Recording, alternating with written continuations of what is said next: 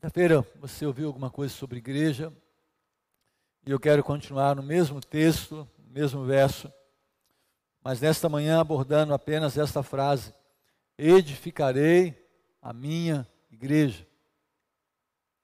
A palavra, a palavra edificar é oicodome. Ela, por cerca de 18 vezes, você vai encontrá-la na Bíblia. Mateus, Coríntios, Efésios. E a ideia é exatamente essa, uma edificação. E se eu não tiver a igreja, igreja, e nesse caso aqui o corpo local, se eu não tiver muito claro a compreensão, e quando eu falo compreensão, é por meio da graça, que esse negócio que a gente chama, de igreja é um prédio em construção. Eu nunca viverei a plenitude de ser igreja e muito provavelmente impedirei que outro viva a plenitude de ser igreja. Por quê? Porque se algo está em construção, é impossível que esteja pronto. Eu tenho por vezes como um defeito e às vezes acredito como virtude. Uma enorme insatisfação quando eu penso em igreja. Estou sempre insatisfeito. Sempre acreditar que a gente precisa ser melhor, fazer melhor.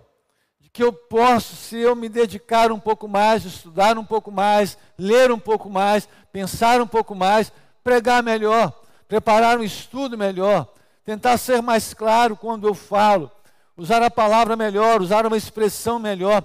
Então, uma insatisfação que eu está comigo já há 25 anos. Eu ainda hoje chego em casa, às vezes, Eliana sabe disso, estão insatisfeitos comigo, falo, como eu pude pregar tão mal assim? Frustrado, assim, acaba o culto, fico doido para ir embora, para não falar com ninguém, com vergonha. Você não tem condição. Quando eu vejo as coisas funcionando não como deveria, eu falo, por que não fazer com qualidade? Por que não, não se dedicar um pouquinho a mais para fazer melhor? E aí eu preciso estender isso para a igreja, de que isso aqui está tudo em obra, isso nunca vai estar pronto. Eu desejo ainda, no ministério, viver, quem sabe assim, uns cinco anos no ministério, sem ter que levantar uma parede, botar uma porta no lugar. Porque são 25 anos com construção. Eu gosto de obra, não tenho dificuldade de andar com pedreiros, essas coisas me divertem. Eu acho que eles irritam às vezes, mas é o que eu gosto. Mas eu gostaria também muito, irmãos, de ficar assim muito tempo sem ter que lidar com obra. Já melhorou muito. Hoje, graças a Deus, também por conta da minha dificuldade física, já não preciso mais carregar lata de concreto, nem cimento, nem lajota, mas foram muitas vezes. Muitas vezes. Então, prédio eu gostaria muito de parar. Embora tem tanta coisa para a gente fazer aqui ainda. Mas eu espero parar um dia. Mas igreja, enquanto organismo vivo, nunca vai estar pronto.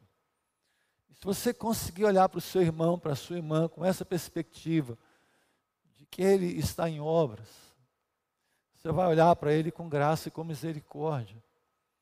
Porque se eu olho para alguém de cima para baixo, há uma tendência muito grande, se não for por obra de Deus, que eu a menospreze.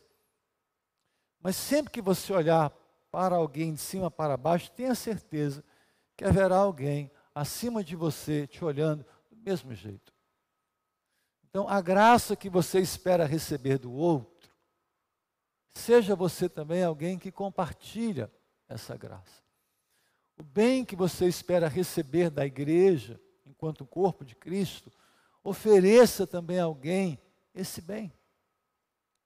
Eu acredito que se a gente conseguisse ver com essa expectativa de fala, o que, que eu posso fazer para tornar a vida da minha igreja melhor, pensando agora como igreja.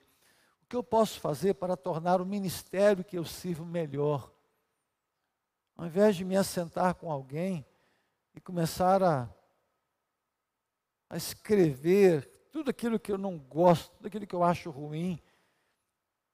Quem sabe eu olho para isso tudo e falo, Senhor, se a gente está em construção, como eu posso tornar isso aqui algo melhor? Assim, de onde surgem as invenções? Alguém olha e diz: Eu posso tornar isso aqui melhor, mais leve, mais fácil. Você olha em obras, às vezes, quem já carregou lata de concreto, escada acima, eu não me esqueço nunca de Eurico Salles, o tempo de dificuldade de construção, carregar lata de concreto, com essa disposição física aqui toda, era um sofrimento. E aí você ficar carregando lata de concreto acima, alguém vai lá e pensa, se eu botar um pedaço de pau, uma roldana, uma corda, e eu puxar, não vai ser mais fácil? Aí alguém pensou nisso. Ao invés de ficar descendo para o entulho, se eu botar uma madeira, pregar lá de cima até embaixo, soltar aquilo lá num pedaço, não vai ser mais prático? As pessoas começam a pensar em soluções para amenizar o sofrimento. Então, quem sabe a gente, como igreja, possa imaginar isso também. Se eu estou vendo dificuldades, Senhor, me dê uma clareza, discernimento de como eu posso tornar as coisas um pouco melhor, um pouco mais fáceis. Porque quando eu torno a coisa melhor, eu facilito muito a vida de muitas pessoas. Eu torno a vida delas mais leve, para que se dediquem a uma outra coisa. E aqui cabe mais uma palavra, então. Sempre que você se ver livre, se perceber não tão atarefado no seu ministério, não pense que é hora de você descansar, é hora de você agregar um valor a mais, uma função a mais para você desempenhar no corpo de Cristo. É estranho ao entendimento de igreja, de evangelho, alguém pensar assim: já trabalhei tanto, agora eu vou parar um pouco. Esse sentimento nunca foi bíblico. Esse sentimento nunca esteve, você não vai encontrar isso escrito. Até porque não é aqui o nosso descanso, a gente vai trabalhar aqui a vida toda. Então, olhe para essa igreja como um edifício. Só metáfora, né? A Bíblia nos fala sobre isso. Se você puder, a gente até leu essa semana, 1 Coríntios capítulo 3, o verso 9.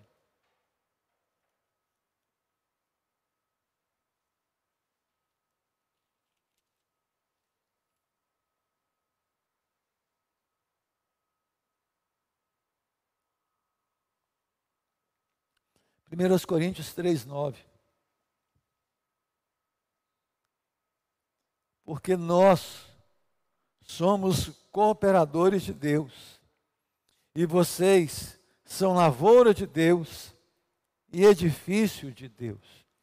A gente mora no interior, e pelo menos eu gosto, e ontem, indo para Boa Esperança, você vê pequenas propriedades, algumas delas muito bem cuidadas quando você vê uma lavoura de café, aquele pé bem cuidado, bem limpo, bem verdinho, florido, olha que negócio bonito.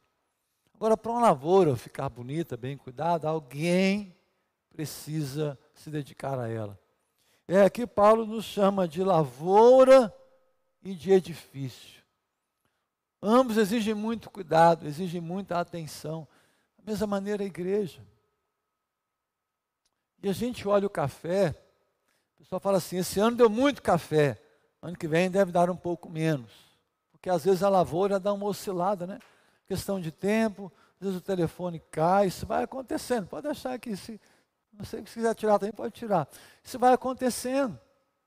Às vezes produz um pouco mais, produz um pouco menos. Às vezes fica no lugar, às vezes cai. Igreja não é assim? Você tem um tempo na igreja, você parece que está voando. Você vem para o culto e fala, vamos embora, vamos embora para a igreja depressa. Você quer muito chegar na igreja, mas tem dia que você fica torcendo para a igreja ficar 50 quilômetros mais longe, você chegar já no meio do culto, e de preferência que o pastor nem pregue, para você já chegar no amém e voltar para casa logo. Porque a gente tem disso. Você vai numa construção, dependendo do estágio da obra, a única coisa que você vê, que você enxerga, é o saldo da sua conta baixando, mas você não vê mais nada. Chega a nota do material de construção, 200 sacos de cimento. Você vai na obra, você não vê nada. Você fala, alguém está me roubando, porque não tem nada na obra, porque é fundação. Aí quando você tira do chão, aí quando o pedreiro vai assentar a lajota, você vai de manhã, não tem nada, você volta à tarde, tem duas, três paredes prontas, você fala, nossa, vai ficar pronta. Quando chega no acabamento, aí você se acaba, porque a obra não acaba nunca. Porque cada estágio da obra exige um tempo. A lavoura também é assim. Ela vai produzir muito e às vezes não vai produzir quase nada. E se houver seca, como foi aqui há pouco tempo, não vai produzir nada mesmo. Então há tempo que a igreja está assim, uma lavoura bonita, bela, todo mundo fala bem dela, mas às vezes alguém passa e fala, nossa, a igreja está tão feia, o ambiente está ruim, porque a gente é lavoura. A gente é edifício. Às vezes o edifício está tão bonito, mas chove, a parede fica meio manchada, você fala, está tão feia. Não, não está feia, só a parede que está feia, mas a igreja está bonita. Então Paulo diz isso aqui nessa introdução, gente. Você precisa olhar para esse ambiente, esse universo chamado igreja e enxergar como um processo, algo que Deus está trabalhando em nós em todo o tempo. É uma construção que nunca se completou. É uma construção que exige nós em todo o tempo atenção contínua. E eu preciso, enquanto eu estou edificando, enquanto eu vou levantando parede, ou enquanto eu vou fazendo paredes e espaço, ao mesmo tempo que eu olho para a lajota que eu assentei, eu olho se eu assentei no lugar correto, porque não é só fazer alguma coisa na igreja, mas é fazer com a motivação correta e com a base certa, porque eu posso fazer algo muito bem intencionado, algo muito bonito, mas na base errada, e se a base está errada, o resultado será trágico, por mais bonito que seja. Por isso, atenção em todo o tempo. Por isso que às vezes você faz algo correndo na igreja, porque você pode fazer correndo, mas às vezes você vai fazer muito lentamente um passo de cada vez. É obra de artesão, é obra de manufatura, que exige muito cuidado. Então eu não posso com esses tijolos aqui, porque são mais frágeis. Alguns tijolos passam mais tempo no fogo, resistem mais ao fogo, ficam mais secos, mais resistentes, mas outros não, por conta da ação do tempo, de um descuido, exige de mim mais atenção, mais zelo, para que ele não se quebre no processo. Tudo é tijolo, mas nem sempre na mesma condição de firmeza, de durabilidade, vai exigir um pouco mais de tempo. Igreja é assim, estamos todos nesse processo. Agora, eu não posso nunca deixar, ou não posso perder essa convicção de que eu só posso edificar sobre a rocha que é Cristo. E por quê? É sábio, é inteligente e é vantajoso se edificar sobre a rocha que é Jesus, porque a certeza de que a obra vai prevalecer e ela vai permanecer. Qualquer outro tipo de construção que não seja sobre ele, não resiste. Prova disso é esse tempo de pandemia que estamos vivendo. Eu tenho falado sobre isso aqui na igreja já há algum tempo. Quantos ministérios simplesmente viraram pó? se provaram inócuos, insípidos, sem graça, porque eram para atender vaidades, para atender desejos, para atender apelos, e que na pandemia ninguém pergunta por eles, porque eles nunca existiram de fato no coração de Deus. Se fossem, teriam permanecido. Claro que alguns ministérios têm prazo de validade há um momento de uma construção em que eu vou abrir mão daqueles que fazem os buracos da fundação e eu vou trazer para a obra aqueles que trabalham com acabamento, um outro tipo de obra. Então, alguns ministérios têm prazo marcado para existirem. Como nessa construção que é a igreja, a minha faixa etária de desenvolvimento precisa ter uma data de validade. Em que eu cheguei na fé como um menino que tomava leite, mas obrigatoriamente esse leite precisa começar a engrossar um pouco mais. Botar uma fruta, uma verdura, e devagarinho esse leite vai sendo esquecido. E aquilo que era líquido agora começa a ficar sólido. E entra arroz e entra carne, de tal maneira que eu já me lembro mais do leite, a não ser algo eventual. Então, enquanto igreja, enquanto vai sendo edificada, Enquanto eu edifico, eu sou por Deus e por vocês edificado, de maneira tal que eu mesmo não queira mais leite.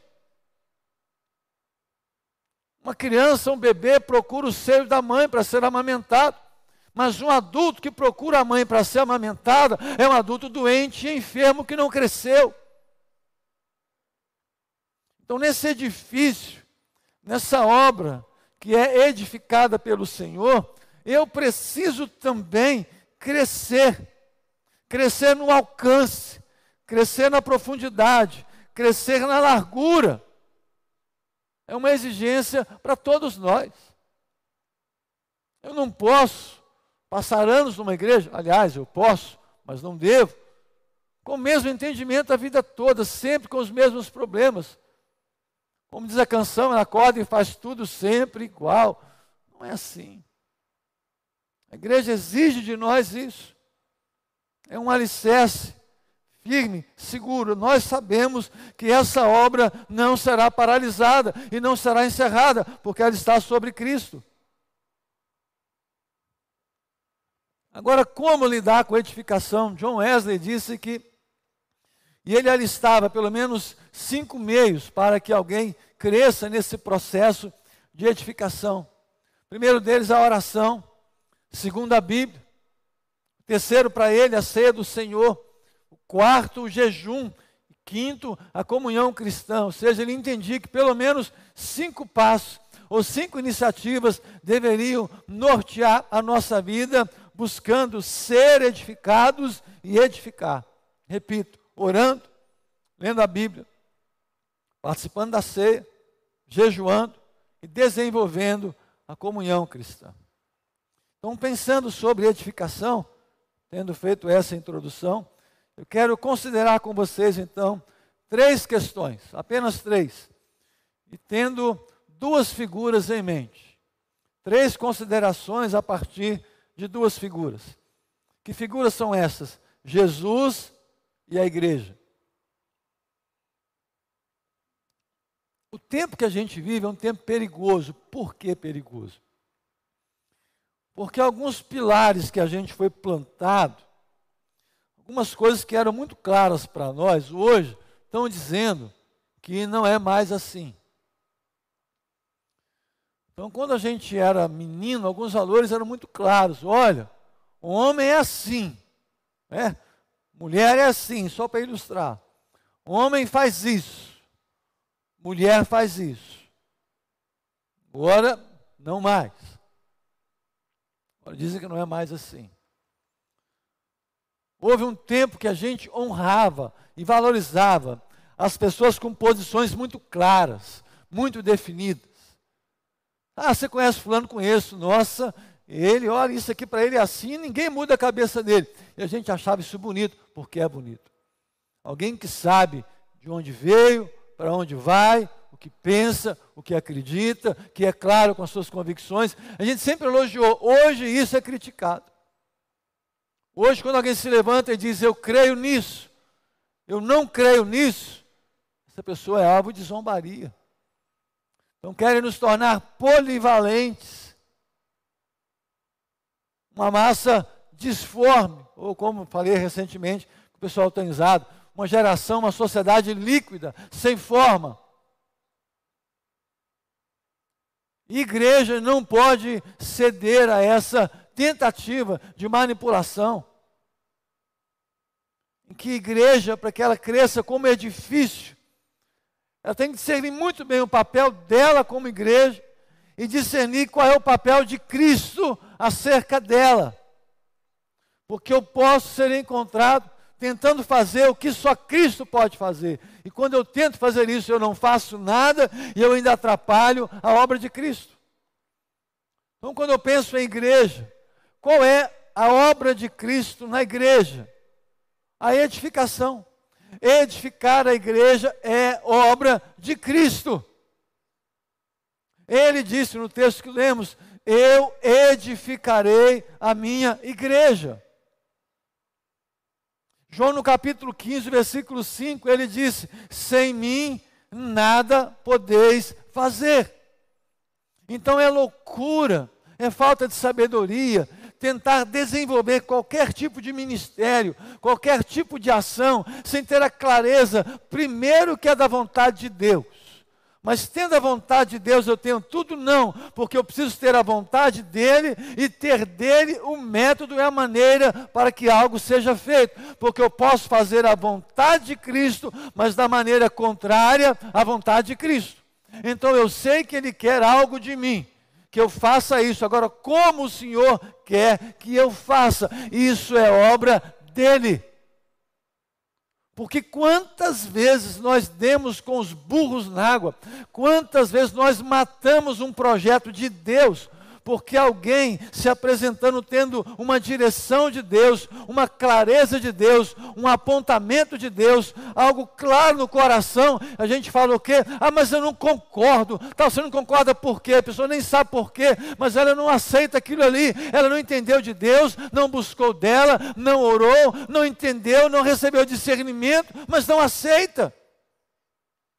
Ah, mas eu acho que tem que ser assim. Queridos, é um desafio para nós arrancar de uma vez por todas o coração esse negócio de eu acho. Quem acha está perdido. Quem acha está tateando. Quem acha não sabe o que faz. Quem acha tem que ficar quieto. Igreja, é claro, sem mim nada podeis fazer. Senhor, qual é a tua vontade? É isso, ok. Agora, como eu vou? Moisés, faça para mim um tabernáculo, uma tenda no deserto. Ok, Senhor, vou fazer.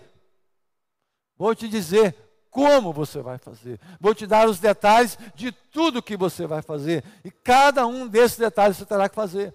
Não é, você vai fazer um grande barco para mim, ok. Eu vou te dar as medidas do barco. Olha, irmã, irmão, Deus te mostra o ministério. Ah, Deus falou comigo que eu tenho que começar o ministério, tá ok. Mas o que ele te falou de como fazer o ministério? A gente tem lido a Bíblia nesses dias. Aí a gente aprende, por exemplo, é vontade de Deus que o Evangelho seja pregado? É claro. Que o Evangelho seja pregado a toda criatura? É claro. Cristo veio para todos, Deus amou o mundo de tal maneira para que todo que nele crê não pereça, mas tenha vida eterna. E como vão crer se não há quem pregue? Não é assim? Então tenho que pregar o tempo todo? Sim, mas para todas as pessoas? Sim, em todo lugar, em toda hora? Talvez. Paulo era apóstolo. Senhor, eu fui chamado para pregar o evangelho. Foi. Eu devo ir? Devo. Eu vou pregar aqui. Não, aqui eu não quero que você pregue. Nessa cidade você não vai. Então eu vou predicar. Predicar também você não vai. Você vai para outro lugar, mas não é pregar. É, mas você vai pregar onde eu quiser, para quem eu quiser, na hora que eu quiser. Não é na hora que você quer fazer. Mas o meu chamado é fazer sim, mas só pode fazer quando te mandar fazer. Eu preciso ler a Bíblia com essa perspectiva. Eu tenho um chamado, tá. Mas e agora? Há muitos colegas, e mesmo aqui próximos a nós, que tem chamado e alguns compartilharam. Roberto, um deles recentemente eu conheci há pouco tempo, uma pessoa muito boa. Disse: Eu fiquei um ano fora do ministério, eu tinha certeza do meu chamado, convicção do chamado, tanto que está pastoreando, mas eu entendi um dia claro de Deus: pare, fiquei um ano em casa. Eu minha esposa, meus filhos, paramos tudo. Aí quase um ano, né? Quase um ano, paramos entender de Deus algumas coisas, buscar clareza de outras coisas, paramos. Não abre mão do chamado, mas eu parei. Porque a gente às vezes tem o chamado, mas não temos a direção. Às vezes eu tenho até a direção, você vai passar por aqui, mas eu não sei em qual velocidade eu devo ir. Porque pode ser que na pressa, no afã de fazer o que Deus me mandou, eu apresse demais e eu não faça no ritmo que Deus queria que eu fizesse. Porque eu olho para o ministério de alguém e vejo está dando tão certo, aí eu quero acelerar para que o meu também dê certo, eu acabo estragando tudo que Deus está fazendo. Entende? Por isso Cristo diz: sem mim você nada pode fazer. Por isso eu tenho dito aqui, entenda, falo com carinho, com amor, porque isso tem a ver comigo também. Se você não ora, se você não busca a direção de Deus, querido, deixe o ministério que você está fazendo algo, pare de fazer. Porque fazer algo sem que Deus te diga o que fazer é tão errado quanto não fazer nada. Esse da que não, importa fazer alguma coisa. Nunca você encontrou isso escrito em lugar nenhum. Tudo que Deus nos dá, tudo que Deus nos fala, Ele diz como e quando. Há um tempo determinado para todas as coisas. Então, a edificação da igreja é obra de Cristo, mas por outro lado, é um ministério do cristão. Você pode abrir sua Bíblia, 1 Coríntios, capítulo 14, verso 26.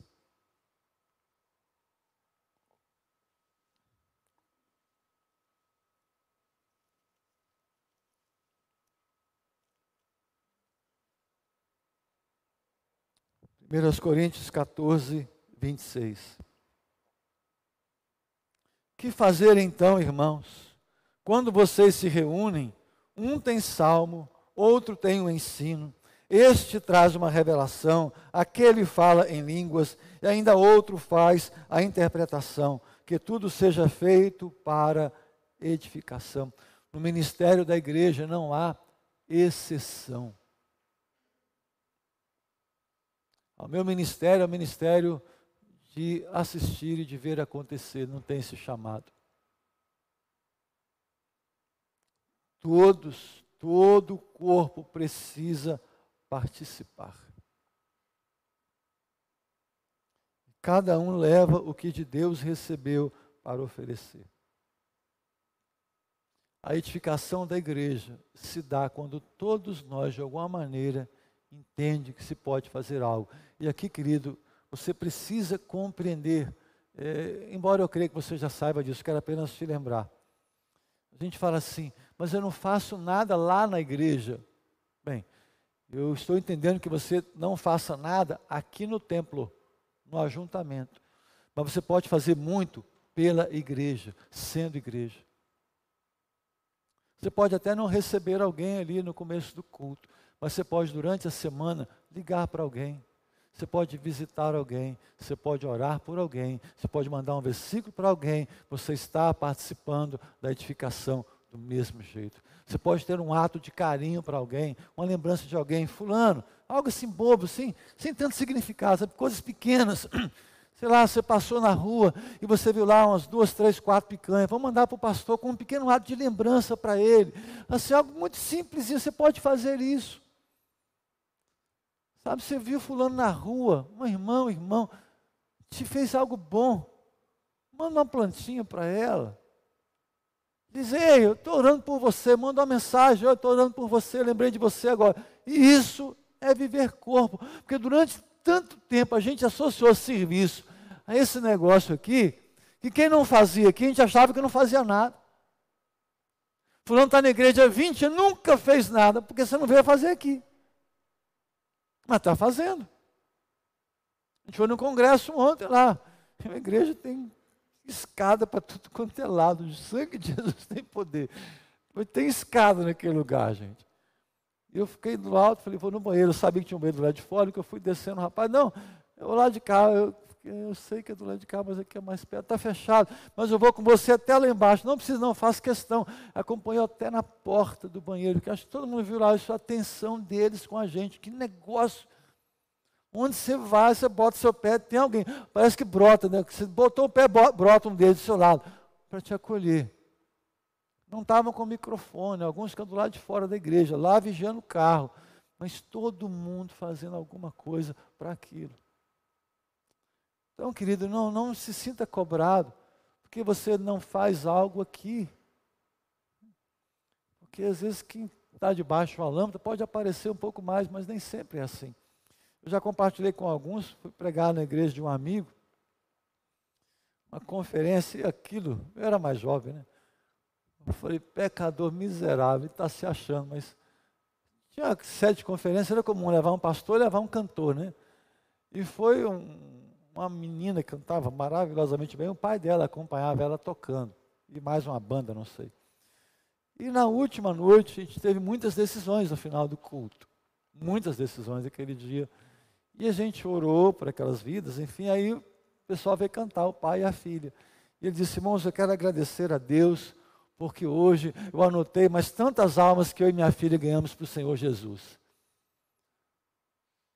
Falei, sangue de Jesus, que vontade de dar uma bolacha nele. Então a igreja não orou, eu não estudei, o pessoal do bairro não convidou a comunidade para ir, a irmã não chamou a vizinha, ninguém, é ele e ela. Eu falei, é, tá bonito o negócio. Sabe, quantos ali orando durante o culto, quantos que receberam bem, que se assentou, que durante a mensagem prestava a Bíblia que segurou na mão de alguém. Sabe, está todo mundo fazendo a mesma coisa, cada um de um jeito, mas todo mundo fazendo o quê? Obedecendo. Então é um lugar para todos nós na igreja. E para fazer ministério na igreja, Romanos 15, para te deixar em paz, assim, mais em paz, eu vou parar o sermão na metade e continuo na quinta-feira, porque eu estou quase chegando na metade dele. Já são 10 horas. Então, para você não começar a sofrer, eu vou terminar um pouco mais cedo embora eu seja tentado, agora subirá, três horas e meia. Até brinquei com ele, Eliano, você o Roberto descerá. Tem o Luciano subirá e eu serei o Roberto descerá. Assim, né? guardadas as enormes proporções aí. Ok? Romanos. Romanos capítulo 15. Se alguém brincar depois comigo, vai perder pedrinha na coroa, tá certo? Que eu já sei que já vai sair coisa errada depois. Então, que o Rodrigo não esteja vendo essa transmissão. Rodrigo é totalmente desviado. Se ele estiver assistindo, eu estou morto. Rodrigo, eu te amo, filho. Romanos 15, de 1 a 3. O ministério da edificação exige algo importante de nós. Ora, nós que somos fortes na fé, temos de suportar as debilidades dos fracos e não agradar a nós mesmos. Portanto, cada um de nós agrade ao próximo no que é bom para edificação. Porque também Cristo não agradou a si mesmo, pelo contrário, como está escrito: os insultos dos que te insultavam caíram sobre mim. Você está um pouquinho mais forte, você está comendo alimento melhor, tem que suportar os mais fracos, porque não pode. Não sei se você já leu isso. Na Segunda Guerra Mundial, quando os americanos chegaram em alguns campos de concentração e viram aqueles prisioneiros, judeus, na sua maioria, secos, pele e osso, morrendo de fome, sem ter o que comer. Isso é fato, isso é história. Muitos soldados americanos fizeram o quê? Pegaram a comida deles e deram para quem tinha fome. E muitos morreram porque comeram uma comida que o corpo não estava pronto. Já passou por isso? Chega numa casa. E tá, alguém fez aquela feijoada. Fala, não posso comer comer, eu vou passar mal. Meu corpo não está tão bom. Estou meio fraco, passei mal. Aí você não come aquilo. É bom, é saudável, mas não é para você. Às vezes você está querendo voar mas tem alguém que está lá num buraco. Então você vai deixar de voar e você vai caminhar para que você leve alguém com você. Então a edificação da igreja exige renúncia. Você quer muito ir, mas você não pode ir, porque se você for, alguém vai ficar para trás e você não pode fazer isso. Isso é renúncia. Isso é entrega até das minhas vontades. Por isso, ouça o que a Bíblia diz, ouça o que nós lemos.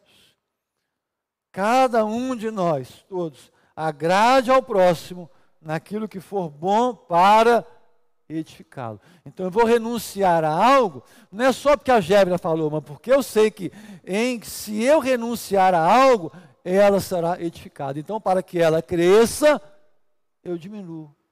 Para que ela dê dois passos a mais, eu dou um a menos.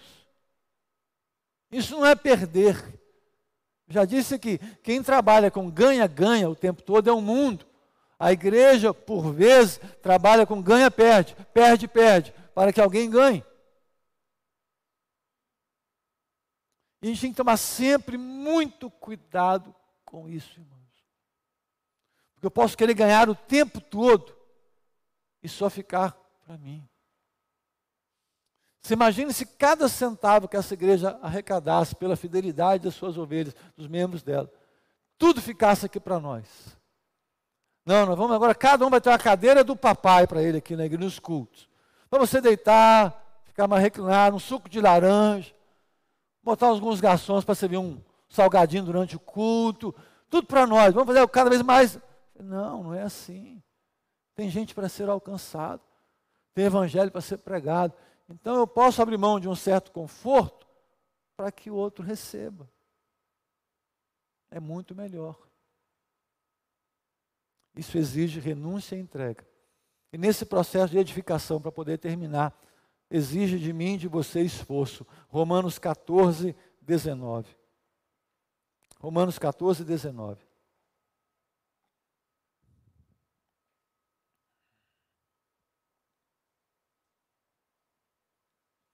Olha que coisa linda, irmãos. Romanos 14, 19. Assim, pois, sigamos as coisas que contribuem para a paz e também as que são para a edificação mútua. quem anda comigo há mais tempo, e a igreja tem ouvido isso aqui, eu sempre valorizei muito algo na igreja: paz. Irmãos, nada paga você ter paz. Você sair de casa e ir para o seu trabalho sabendo que seu ambiente de trabalho é um lugar de paz. Nada paga você sair do trabalho, ir para casa e ter a certeza que na sua casa tem paz. Você vir para a igreja e saber que vai ter um ambiente de paz. Quantas histórias nós já lemos de ambientes na igreja carregados de ofensas, de afrontas, de dedos apontados, de mágoas e rancores reverberando na alma e multiplicando-se na vida de outros que nem sequer sabiam o que estava acontecendo. Então, Paulo nos desafia aqui em Romanos. Assim, pois, sigamos. Mas seguir o quê? É interessante, guarde isso. Porque, querendo ou não, você sempre estará seguindo alguém ou alguma coisa. Não me refiro a seguidores e hoje pela manhã, borram de inveja. Mil e um seguidores, pensa bem. Nós destruindo tudo, né? Estou quase passando o Fred. o cachorro tem mais seguidores do que eu. Brincadeira, irmãos. Mas guarde isso, você está sempre seguindo alguém ou alguma coisa. Quer você queira, quer você não queira, você está seguindo. Já passou por isso? Você, tá numa, você convive tanto com alguém que a pessoa fala assim, gente, estou vendo fulano falar na sua boca. Até o seu jeito de pegar é o jeito que fulano pega nas coisas. Ou às vezes sua mãe, seu pai já falou com você, estou vendo seu pai na minha frente aqui agora. Está fazendo igualzinho sua mãe. Você vai pegando aqui, sem que ninguém fale nada. Então, se é para seguir alguma coisa na igreja, se é para seguir um grupo, se é para seguir alguma fala, se é para seguir alguma opinião, se é para expressar opinião, faça e siga aquilo que vai gerar paz. Porque os filhos da paz, eles têm portas abertas em qualquer lugar. Aquele que tem uma palavra temperada com sal, moderada, tem porta aberta em qualquer lugar. Então, enquanto estiver dentro de você, mas pastor, para que haja paz na minha casa, eu vou ter que me calar. Então se cale. Para que haja paz no meu casamento, eu não vou poder falar para meu marido tudo o que eu penso. Então não fale. Eu não vou poder falar para minha esposa tudo o que eu penso. Então não fale. É para gerar paz. Então, texto anterior, quem é mais forte, ceda para que o mais fraco fique bem. Isso é renúncia e esforço. E é um esforço grande, porque estamos lutando contra a nossa alma. E aí eu procuro a paz, contribuir com ela, mas não só para isso. Eu sigo as coisas que contribuem para a paz e também sigo as que são para a edificação mútua. Não me basta apenas não causar problemas. Não, então eu sou da paz. É paz e amor. Para mim está tudo bem, se corre para cima, se corre para baixo. Não, não basta só isso. Me basta e preciso gerar paz, e tendo paz, eu construo.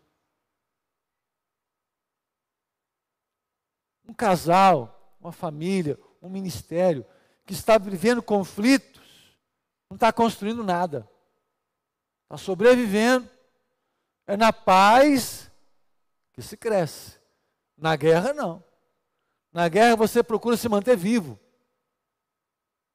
A guerra é sobrevivência. Na guerra eu não me exponho muito, na paz eu me exponho. Se o ambiente é seguro, eu saio. O ambiente é seguro, eu vou mais distante. É paz. Na guerra não. Se o ambiente é de guerra, o que eu faço? Eu me calo. Porque eu não quero contribuir para mais guerra.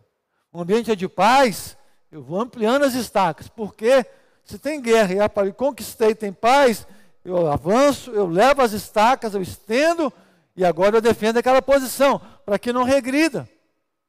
E como é que se nós estamos tendo paz, eu preservo a paz? Ficando aqui não, eu alargo. Porque nós erramos muito na vida com isso. Ah, está tudo tão bom, está tudo tão certinho. Querido, você está tendo paz, então cresça. Avance. Porque quanto mais paz eu tenho e quanto mais eu cresço, e cada um dá o que tem, por que, que tem gente que onde está briga o tempo todo? Porque ele só tem briga para dar. Por que, que tem gente que promove intriga o tempo todo? Porque essa pessoa é uma intriga constante. Então cada um dá o que tem.